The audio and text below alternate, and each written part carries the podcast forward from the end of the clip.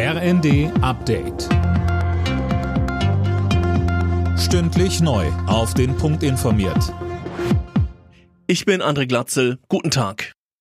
Weil Russland immer weniger Gas liefert, hat Wirtschaftsminister Habeck die Alarmstufe Gas in Deutschland ausgerufen. Es gelte jetzt, den Verbrauch zu reduzieren. Das gelte nicht nur für die Industrie, sondern auch für die Verbraucher. Bevor der Winter kommt, macht es Sinn, die Heizung noch einmal vernünftig einzustellen. Bis zu 15 Prozent beispielsweise an Heizkostenersparnis kann man machen, nur dadurch, dass die Heizungen vernünftig eingestellt sind. Und das wäre dann ja entsprechend die Energiemenge. Und das nehmen Sie jetzt mit 41 Millionen Haushalten multipliziert. Und dann sieht man, dass die kleinen, teilweise so banalen Schritte in der Summe dann doch einen großen Unterschied machen. In NRW haben CDU und Grüne fünfeinhalb Wochen nach der Landtagswahl ihren neuen Koalitionsvertrag vorgestellt. Im Fokus stehen der Ausbau der erneuerbaren Energien und die Digitalisierung.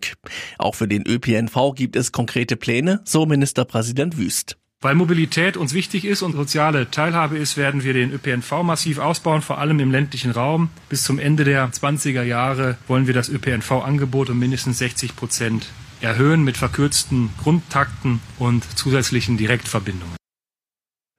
Beide Parteien werden am Samstag auf Parteitagen über den Koalitionsvertrag abstimmen.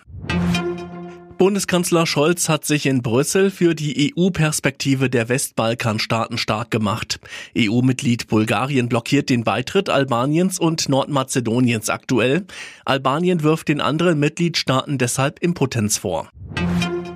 Jugendliche in Deutschland trinken weniger Alkohol. Das hat die Bundeszentrale für gesundheitliche Aufklärung mitgeteilt und beruft sich auf eine Umfrage. Demnach konsumieren etwa 9 Prozent der 12- bis 17-Jährigen mindestens einmal pro Woche Alkohol. Vor 18 Jahren waren es noch mehr als doppelt so viele. Alle Nachrichten auf rnd.de